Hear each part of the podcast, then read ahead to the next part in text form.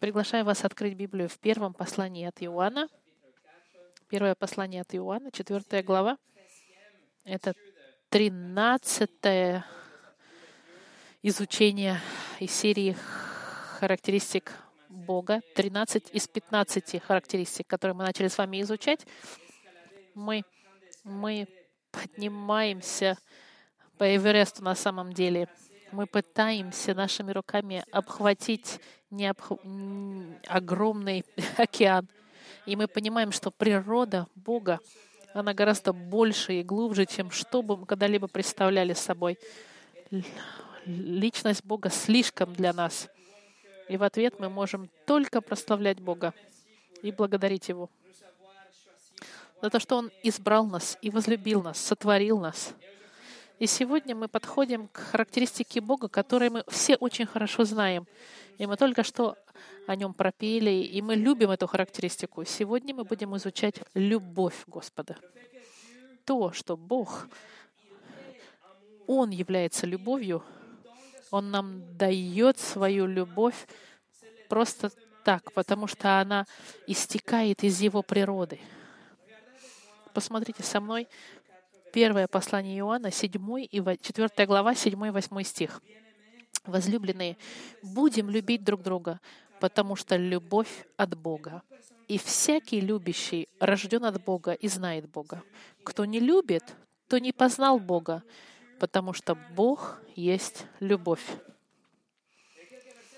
Через несколько стихов, в 16 стихе, Иоанн повторит, Бог есть любовь. И Божья любовь — это одна из тем этой главы Иоанна, этого письма. Он объясняет греческое слово «агапе» — «любовь» 18 раз в своих пяти главах. Он говорит о любви Господа и о том, что Бог является любовью. Если мы понимаем, что Бог есть любовь, это невероятный факт, потому что Его любовь позволяет Ему нам, нас любить и хранить свои обещания и свои союзы с людьми. И то, что Он решает нас любить, любить свой народ. Другие характеристики, например, святость, праведность, доброта, вездесущность и так далее, все эти характеристики, они запечатлены и окружены любовью Господа, потому что в Его любви он имеет отношение любви к нам. Это удивительно знать, что Бог Вселенной нас любит. Мы можем сегодня отдыхать и радоваться в том, что любовь Божья, совершенная любовь, любовь Агапе, она излита на нас. Любовь Бога не имеет ничего общего с любовью, которую мы признаем в этом мире. Любовь Господа, она совершенная и жертвенная — она не базируется ни на сантиментах, ни на эмоциях. Это решение Господа нас любить. И Он доказывает свою любовь поступками. И в своих поступках Он ищет нашего блага, чтобы благословить нас и нам дать то, что нам принадлежит в Его любви. Это сама по себе природа Бога, природа любви. Он решил излить и показать свою любовь к нам, как к своему народу. Это, в это очень сложно поверить, и это превыше того, что мы можем признать и познать. Если мы поймем любовь Господа сегодня, это изменит нашу жизнь и наш, наш путь христианский. Но до того, как начать, давайте помолимся. Господь, сегодня мы подходим к этой характеристике Твоей любви. Мы могли бы провести недели и не, за неделями изучать Твою любовь и все, что это включает для нас тогда. С библейской точки зрения, с исторической точки зрения, Твоя любовь, она присутствует повсюду. Господь, мы просим Тебя, покажи нам свою любовь еще раз, чтобы мы могли видеть ясно, чтобы мы могли схватить и понять Твою любовь к нам, что чтобы эта любовь нас изменила, чтобы мы могли любить Тебя еще больше. Но, но больше этого, чтобы быть признательными к Твоей любви и понять интенсивность Твоей любви к нам. Господь, благослови изучение Слова Твоего. сегодня именем Христа. Аминь. Сегодняшнее послание называется «Характеристики Бога. Любовь Божья». Я бы хотел вам показать шесть разных аспектов любви Бога. Первое, с чем я хотел с вами поделиться, это внутритроечная любовь. Внутри Троицы. И для этого пойдемте с вами в Евангелие от Иоанна, 16, 17 глава. Евангелие от Иоанна, 17 глава. Друзья мои, нужно, вы должны понять, что Бог Троединый, Отец, Сын и Дух Святой, они всегда имели совершенные отношения и совершенную любовь внутри этой Троицы. Бог, Богу никогда ничего не, хватало. Он никогда не был не полон или несовершенен. Бог всегда был независим от творения. Когда мы с вами изучали независимость Бога, помните? Но мы, важно понять, что любовь, которая у Него к нам, Божья любовь, это любовь, которая всегда существовала внутри Троицы. Это любовь, которая будет существовать навеки внутри Троицы. Иисус сказал в 17 главе от Иоанна, в 24 стихе, он молится и говорит, «Отче, которых Ты дал мне. Хочу, чтобы там, где я, и они были со мной, да видят славу мою, которую Ты дал мне, потому что возлюбил меня прежде основания мира. Друзья мои, не было в истории вечности никогда момента, когда не было бы совершенной любви внутри Троицы.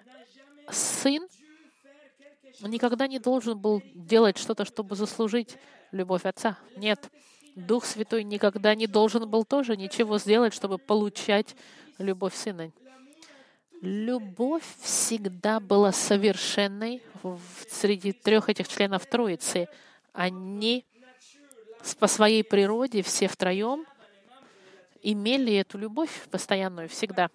Совершенная любовь — это характеристика Отца — также характеристика Сына и также характеристика Духа Святого. Мы видим, любовь Господа, например, проявлена в баптизме, в крещении Иисуса в Матфея в третьей главе. «И крестившись, Иисус тот час вышел из воды, и все, отверзлись ему в небеса, и увидел Иоанн Духа Божьего, который сходил, как голубь, и не спускался на него. И все, глаз небес глаголющий, сей есть Сын мой возлюбленный, в котором мое благоволение. Слово возлюбленный идет от слова агапе, совершенная любовь Бога. Любовь Господа к Иисусу, она была до творения и до того, как Христос пришел в мир. Любовь внутри Троицы — это натуральная любовь, совершенная и вечная. Я вам зачитаю несколько стихов. Например, Иоанн 3, 35. Иисус говорит, «Отец любит Сына и все дал в руку Его». В пятой главе «Ибо Отец любит Сына и показывает Ему все, что творит Сам, и покажет Ему дела больше всех». Пятая глава, 20 стих. «Ибо Отец не судит никого, но весь суд отдал Сыну. Десятая глава. «Потому любит меня Отец, что я отдаю жизнь мою, чтобы опять принять ее». Любовь Иисуса, она совершенно в том, что Он становится, проявляется в послушании. И любовь их трех друг к другу заключается на жертвенность любовь их внутри троечная, она существовала до творения. Как, например, в 14 главе от Иоанна написано, «Но чтобы мир знал, что я люблю Отца, и как заповедовал мне Отец, так и я творю». Встаньте. Друзья мои, мы должны признать, что совершенная любовь, которая существовала в Троице и была всегда внутри них, является частью их природы. Все три личности Троицы имеют совершенную любовь друг к другу. Но если мы получаем такое же качество любви, от Бога, это лишь по милости. Это никак не связано с нами и не с тем не связано, что бы мы сделали или не сделала. По милости и по благодати Он нам дает столько любви, сколько у них внутри Троицы есть. Отец, Сын и Дух Святой, они всегда будут Отцом, Сыном и Духом Святым. Даже если бы Бог решил бы никогда не изливать любовь на свое творение. Однако, замечательный факт нашего спасения — это то, что мы можем чувствовать эту любовь, потому что Господь решил излить свою совершенную любовь на нас. Ту же любовь, которая у них внутри Троицы, между Отцом, Сыном и Святым Духом, Он изливает на нас, на свой народ. Отец чувствует, э, сын чувствует любовь Отца, и мы чувствуем эту любовь как дар по чистой милости и благодати. Господь заваливает, засыпает, заливает нас своей любовью. Милостивый.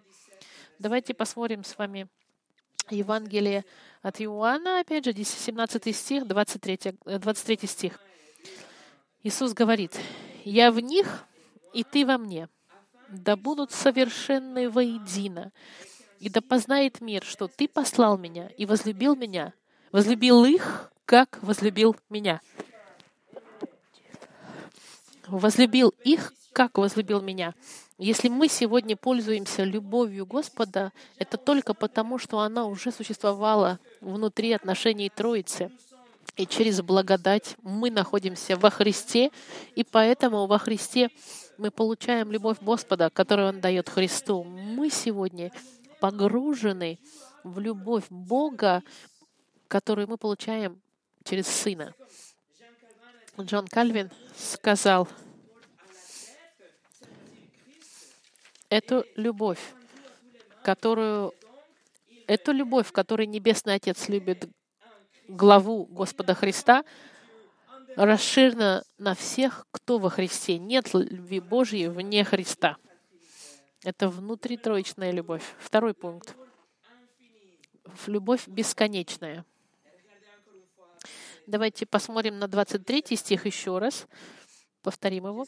Иисус говорит, «Да будут совершенны воедино, и да познает мир, что Ты послал Меня и возлюбил их, как возлюбил Меня». Бог нас любит так же, как Он любит Иисуса. Слово в греческом «картос» — это значит как, когда есть отношения между двумя а, объектами, но эти два объекта, они одинаковые. Сказано точно так же, так же, как Иисус говорит, что любовь которую Отец имеет к нам, она равна любви, которая у Него к Сыну. Такое же качество, такое же количество, такая же длительность любви к Сыну и такую же любовь имеет Господь к нам. Друзья мои, это любовь бесконечная. Это любовь совершенная, любовь без ограничений, так же, как отец не может перестать любить сына, он никогда не перестанет любить свой народ. Это такая же любовь. Если мы могли бы понять в нашей вере, если у нас есть уверенность в спасении, это потому, что Господь нас любит с той же любовью, как Он любит своего Сына, бесконечной любовью любовь, которая существовала всегда в их отношениях троичных. Теперь посмотрите на 26 стих. Иисус говорит, «И я открыл им имя Твое и открою да любовь, которой Ты возлюбил меня, в них будет, и я в них». Вот она, бесконечная любовь Господа, безграничная любовь, нескончаемая от Отца к Сыну. И с такой же любовью Он любит нас. Как?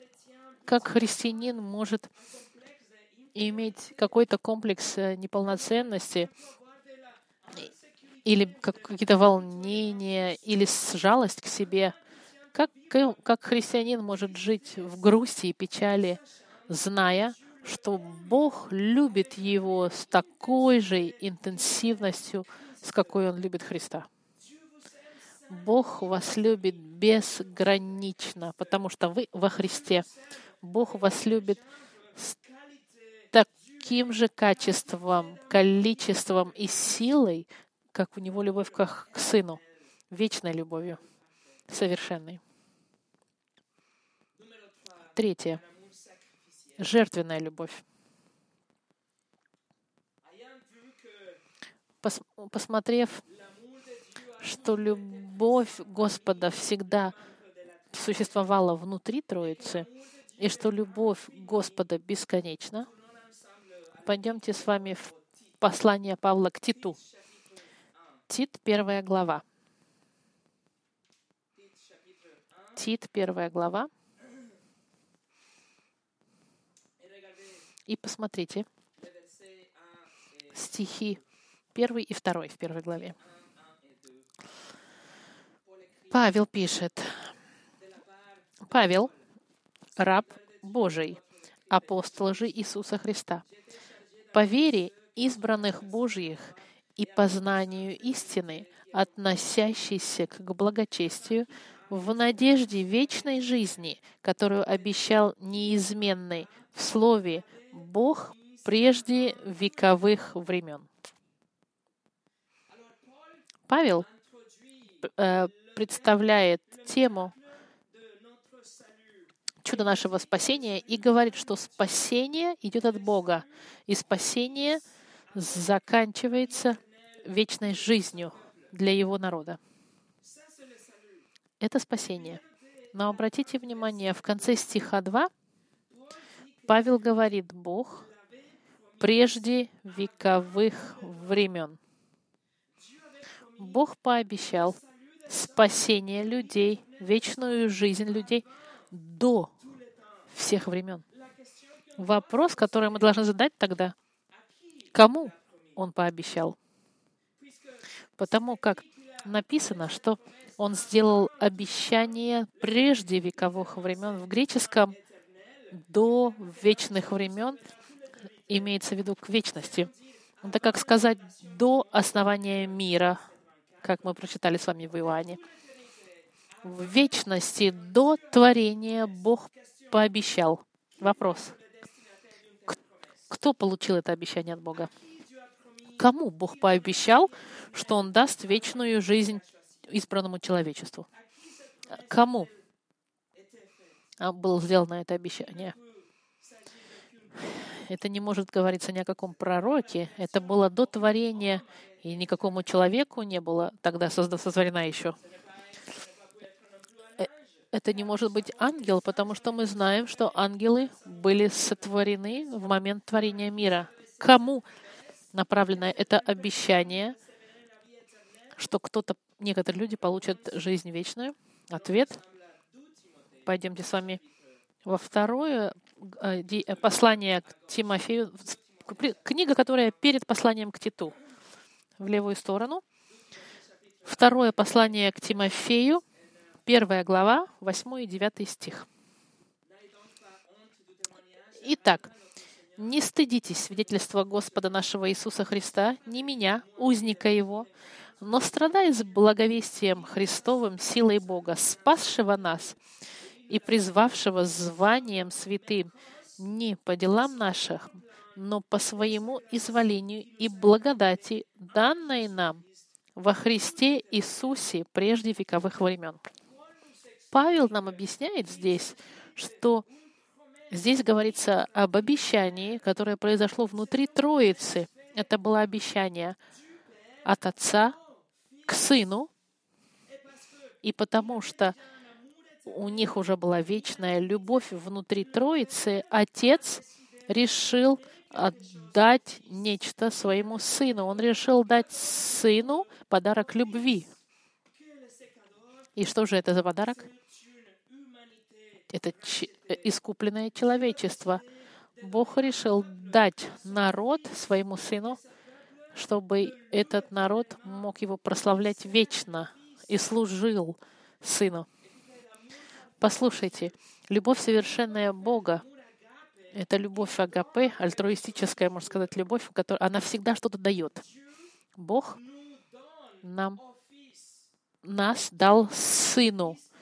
Бог, Отец любит Сына и дал нас как дар между, между Отцом и Сыном. Отец записал наши имена в книге жизни и отставил нас в сторону, избрал нас. Мы Его церковь, Его невеста, невеста Христа, можно сказать. Вот он, дар любви. Совершенный подарок, который Бог, Отец, дает Богу Сыну. Совершенная любовь, Божья любовь, она всегда дает что-то. Совершенная любовь, она не интересуется в своем личном. Настоящая любовь всегда дает другому человеку. Совершенная любовь человеку какому-то что-то стоит. Тому, кто дает, это стоит. А другой человек просто получает любовь. Любовь всегда дает получающему. И как последствие, тот, кто получает, тоже отдает в ответ. Но любовь совершенная — не ждет ничего взамен. Она просто отдает, потому что она хочет дать, даже если другой человек не отвечает. Давайте вернемся с вами в первое э, послание к Иоанну, самая первая э, книгу, которую мы начали, начали, открыли в начале службы. Первое послание от Иоанна, четвертая глава. Бог нас подарил Сыну и Бог Отец нам дает Сына. 4 глава, 9 и 10 стих. Любовь Божья к нам открылась в том, что Бог послал в мир единородного Сына Своего, чтобы мы получили жизнь через Него. В том любовь, что не мы возлюбили Бога, но Он возлюбил нас и послал Сына Своего в Его милостивление – за грехи наши. Бог нам дал Сына. Он послал Сына как жертву, как замена нашей смерти. Вместо того, чтобы Бог нас наказал в аду навеки за то, что мы нарушили Его закон, Он наказал Христа на кресте, чтобы мы могли быть очищены полностью, белые, как если бы мы были невеста для сына. Видите, мы дар отца сыну. Это совершенная белая, красивая невеста для Господа Христа. В посланиях к римлянам сказано, Ибо едва ли кто умрет за праведника, разве за благодателя, может быть, кто и решится умереть. Но Бог свою любовь к нам доказывает тем, что Христос умер за нас, когда мы были еще грешниками. На этой неделе меня спросили, ну как же Бог решил отправить своего сына умереть на кресте? Почему? Как это произошло? Ответ — из-за любви Божьей. Любовь Господа, которая была выражена в старозаветных временах, мы читаем о любви Господа как нечто совершенное и жертвенное, и неизменная любовь Господа была всегда в старозаветные времена видна, и мы видим ее в Новом Завете. Но вопрос, правда ли это? Бог может ли проявить, доказать свою любовь к нам? Когда мы поем о любви Господа, мы поем просто так, или Он может по-настоящему доказать такую любовь? Можем ли мы видеть любовь Господа? Настоящая ли они? Уверены ли вы в любви Господа? Как Бог показал свою любовь? Ответ — послание к римлянам. Вот как любовь проявил свою любовь к нам. Христос умер за нас, когда мы были еще грешниками. Бог нам не отправил цветы, чтобы показать свою любовь. Он нам не показает, не покупает нам щенят и не пишет нам поэмы, чтобы показать любовь. Он нам дает своего Сына. Бог нам дает Сына, чтобы спасти людей, которые бы его ненавидели в обычном в обстоятельствах обычных. А нас же Господь дал Сыну как дар, а нам дает Сына, чтобы нас спасти.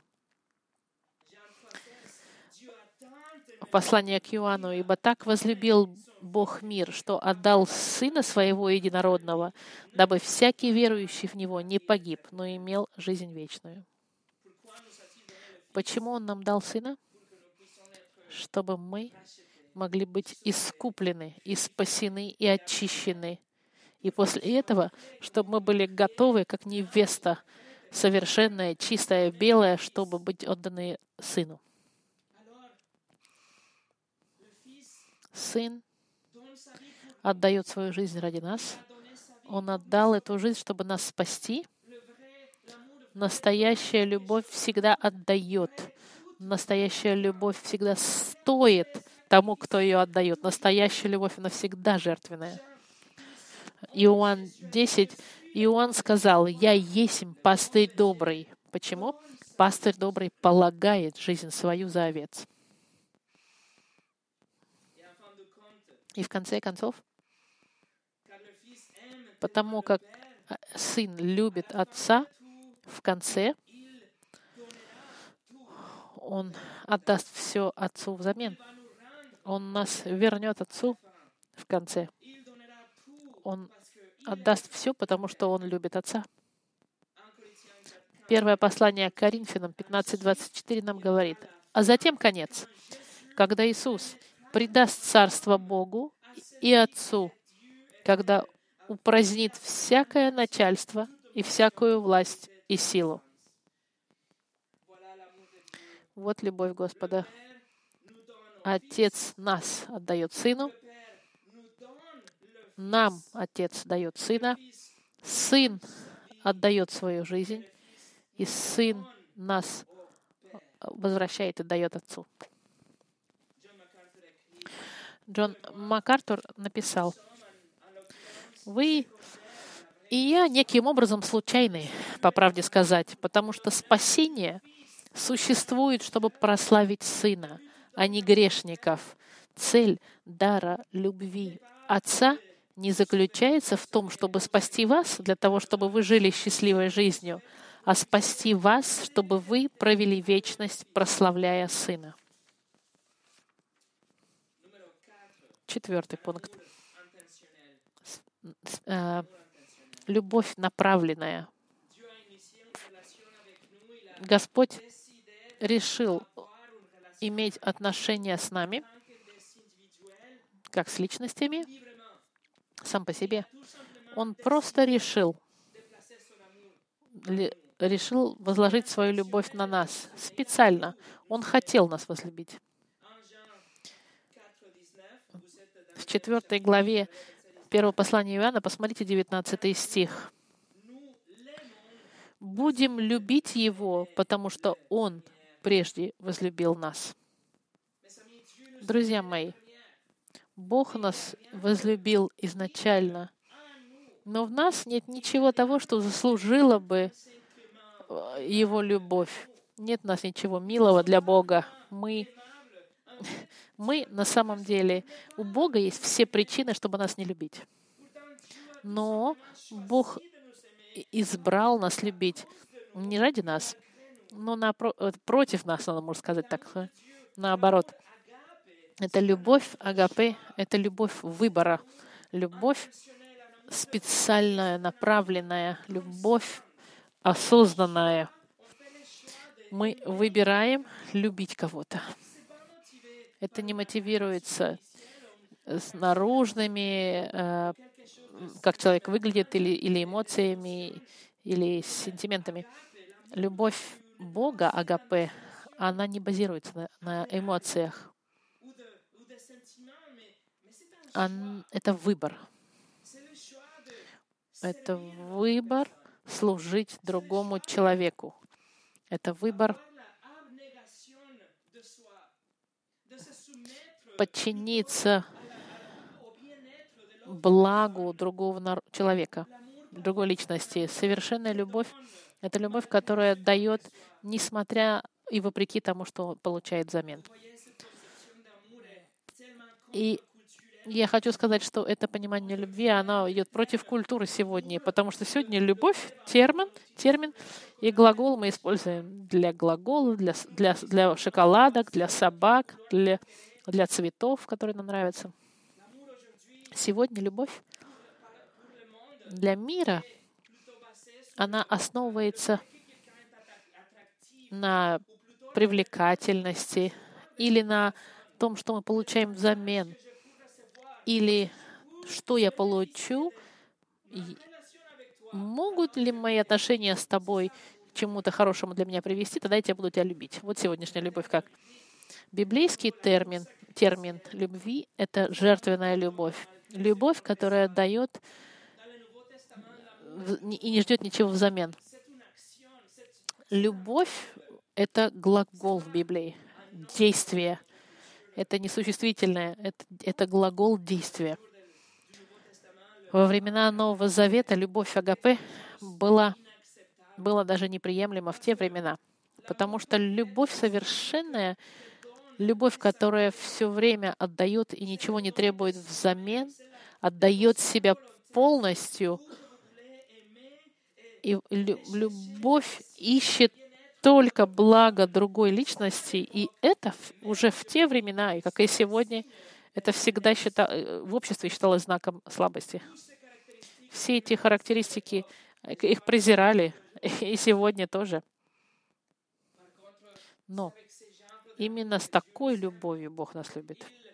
Он говорит, что мы можем и должны любить друг друга с такой любовью совершенной, начиная с нашего брака, с наших собственных, э, нашей семьи, наших мужей, детей, нашей семьи, детей.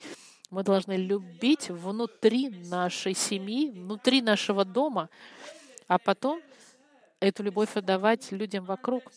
Но это специально направленная любовь, несмотря на то, что мы получаем. Любовь Господа — это выбор. Он хотел любить свой народ. Он просто выбрал, потому что он хотел. И именно такую любовь мы должны иметь друг к другу. Любовь Господа находит свою причину в нем. Во второзаконии написано, в седьмой главе, «Не потому, что вы были многочисленнее всех народов, принял вас Господь и избрал вас, ибо вы малочисленнее всех народов, но потому, что любит вас Господь Бог, и для того, чтобы сохранить клятву, которой Он клялся отцам нашим, вывел вас Господь рукою крепкою и освободил тебя из дома рабства. Господь избрал точно такой же тип любви для нас, просто так. У Него нет причины, чтобы нас любить. Он просто захотел так, без каких-либо влияний и независимо от нас. Это Его собственный выбор. Никакого давления со стороны не было. Он не то, чтобы мы его убедили нас любить, нет, он просто решил возлюбить нас. Мартин Лютер сказал, Бог не возлюбил нас, потому что мы ценные. Наоборот, мы ценны только потому, что Бог нас любит. Пятое. Вечная любовь. Старый Завет нам, нам подтверждает, что любовь Господа, она вечная, бесконечная и никогда не закончится. Псалом 105 говорит, «Славьте Господа, ибо Он благ, ибо вовек милость Его». Псалом 100 в 136 э, или 135, 135 раз повторяется его вечная любовь длится вечно. Еремия написал, что любовь Господа не имела ни начала, ни конец. 31.3 Еремия. Издали явился мне Господь и сказал, «Любовью вечную я возлюбил тебя». Друзья мои, был,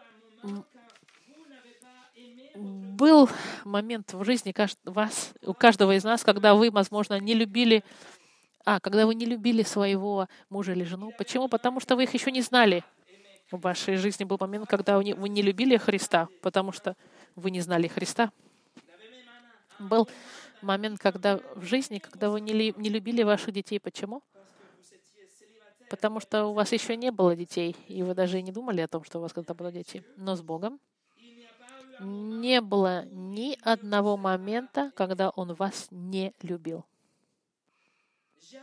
Никогда любовь Господа к вам не начиналась, и никогда она не может закончиться. Любовь Господа своему народу была от веки веков и будет навеки. Был момент в истории, когда Бог все сотворил, да, в бытие. Есть момент в истории, когда Бог начал показывать себя людям.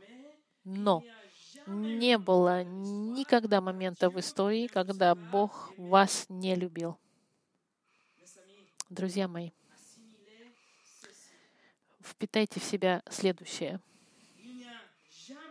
Не было никогда момента, когда Бог начал вас любить. Павел подтверждает то же самое в послании к Ефесянам, которое мы будем с вами изучать что любовь Господа ко Христу была из, от вечности, никогда не начиналась, никогда не закончится. Любовь Господа, она распространяется на всю вечность.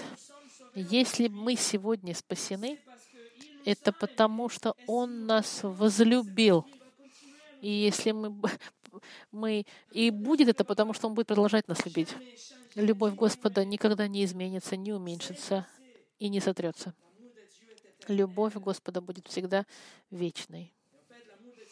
Любовь Господа, она живет и в нас через Духа Святого.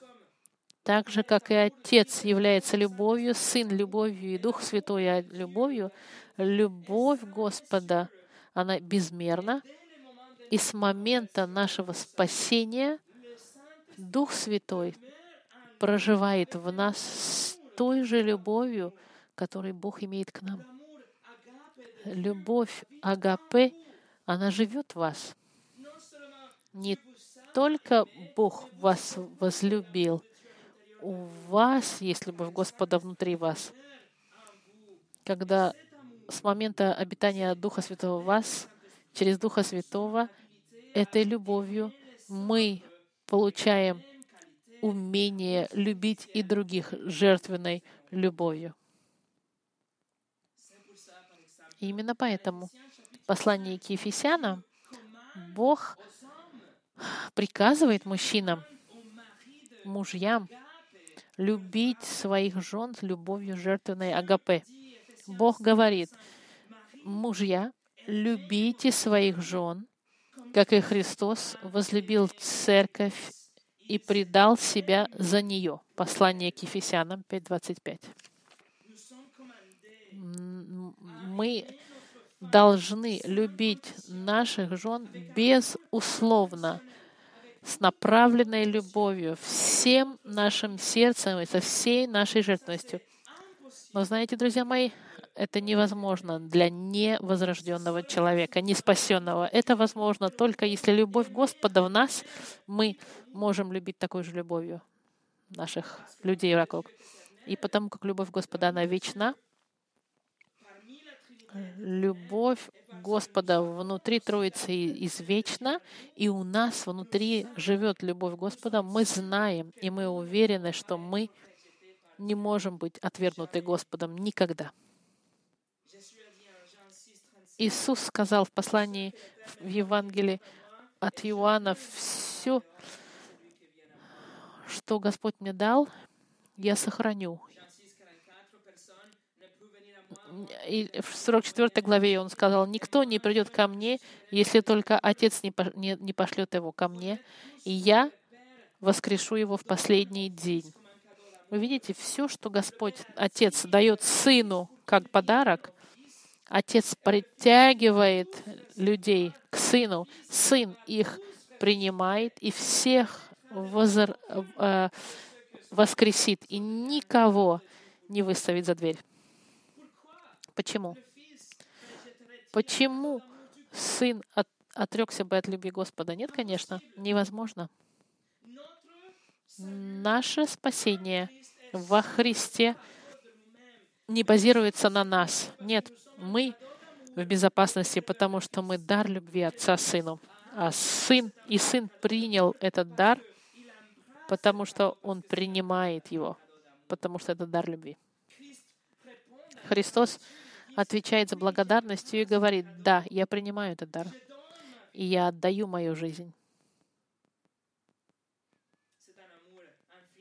Это бесконечная и непробиваемая любовь. Любовь, которая нас защищает, а, отставляет нас в сторону и хранит нас. И рождающая благодарность Иисус принимает с благодарностью дар Божий и хранит нас. Спurgeon сказал, если бы человек мог знать, что он любим всеми людьми, если бы он был уверен, что он был бы любим всеми ангелами, все это было лишь несколькими капельками по сравнению с океаном любви, называемой «Бог нас возлюбил». Шестое. А, добровольная любовь. Э, любовь внутри Троицы — это бесконечная любовь, жертвенная, направленная, вечная, но это также и добровольная любовь. От слова «хорошая воля» это желание Господа делать добро тем, кто его любит. Это не значит, что все будут спасены. Нет. Любовь Господа не имеет ничего общего с тем, что все спасены. И именно потому, что Господь любит, Он должен наказать зло. Бог не будет никогда откладывать в сторону свое правосудие. Он должен будет наказать всех, кто умерли в грехах. Его добрая воля не отвергает и не отменяет его правосудие, потому что суд должен быть дан даже в его добровольности. Его правосудие, оно не будет как а, месть и не будет злой волей, но нет. Его правосудие, оно истинно, и его доброво... добрая воля будет выражена в его правосудии как раз-таки к своему народу и к своей церкви. Вы и я — мы сегодня пользуемся добровольной любовью, любовь, которая ищет нашего блага. Конечно, слава Господа — это наше благо, даже если то, что мы получаем, не то, может быть, чтобы мы хотели, что мы получили. Но Господь нас благословляет, защищает, удовлетворяет желания наших сердец и дает то, что нам нужно — во Второзаконии, 30 глава, 9 стих сказано, «С избытком даст тебе Господь, Бог твой, успех во всяком деле рук твоих, в плоде чрева твоего, в плоде скота твоего, в плоде земли твоей.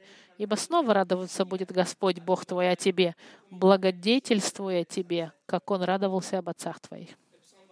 22 Псалом, 6 стих говорит, «Так Благость и милость Твоя, Господа, да сопровождают меня во все дни моей жизни. Исайя, 64 глава, 4 стих. «Ибо от века не слыхали, не внимали ухом, и никакой глаз не видел другого Бога, кроме Тебя, который столько сделал бы для надеющихся на Него». Бог всегда делал благо своему народу.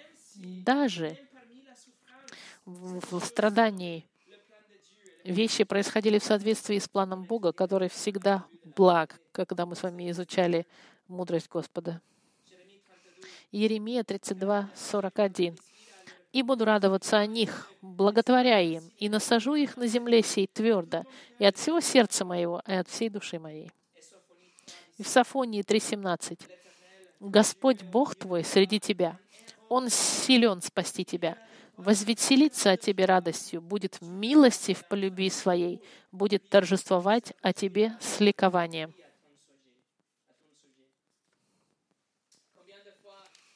Сколько раз мы с вами проживали это, когда у нас мы чувствовали благо Господа, Его защиту, Его снабжение, Его мир. Бог всегда добр и милостив и благ, и проявляет свою любовь, благословляя и дает нам все свое благо в ежедневной жизни. И в заключение давайте мы с вами посмотрели любовь внутри Троицы, вечную жертвенную любовь, целенаправленную любовь, вечную и добровольную. И мы, те, кто получает эту любовь, как можем мы отреагировать теперь? Что можно сказать, зная все эти вещи? Мы можем сказать только «Ого!» Вау, спасибо, Господи. Мы можем сказать, я не знаю как, но спасибо, что ты меня любишь так, как ты меня любишь. Мы можем сказать, помоги мне любить тебя так же. Мы можем сказать, Бог, я тебя люблю, даже если моя любовь несовершенна, я люблю тебя, Господи. Ты видишь мое сердце. Помоги мне любить тебя больше. Я бы хотел с вами, я бы хотел зачитать вам в книге Послание к римлянам в 8 главе. Давайте посмотрим. Восьмая глава послания к римлянам. Павел дает нам лист семи э, пунктов, которые не могут нас, скажем так, отлучить от любви Господа. Павел, он лично пережил арест, аресты, пережил все эти вещи — все, что он описывает, Павел пережил, но он вышел триумфальный в любви Господа. Восьмая глава, 35 по 39 стих. Павел пишет. «Кто отлучит нас от любви Божьей, Господа Христа? Скорбь или теснота, или гонение, или голод, или нагота, или опасность, или меч? Как написано, за Тебя умершляют нас всякий день, считают нас за овец, обреченных на заклание. Но все это преодолеваем силой возлюбившего нас. Послушайте, ибо я уверен, что ни смерть, ни жизнь, ни ангелы, ни начало, ни силы, ни настоящее, ни будущее, ни высота, ни глубина, ни другое какое творение не может отлучить нас от любви Божией во Христе Иисусе Господе нашим. Амин. Друзья мои, вот Он, ваш Бог. Вот она, вот Он, Бог, который является любовью, Бог, которого ты любите, Бог, который любит вас совершенной любовью и дал вас Сыну, и дал вам Сыну, чтобы вы жили навечно в этой любви. Вот ваш Бог, Бог любви. Помолимся.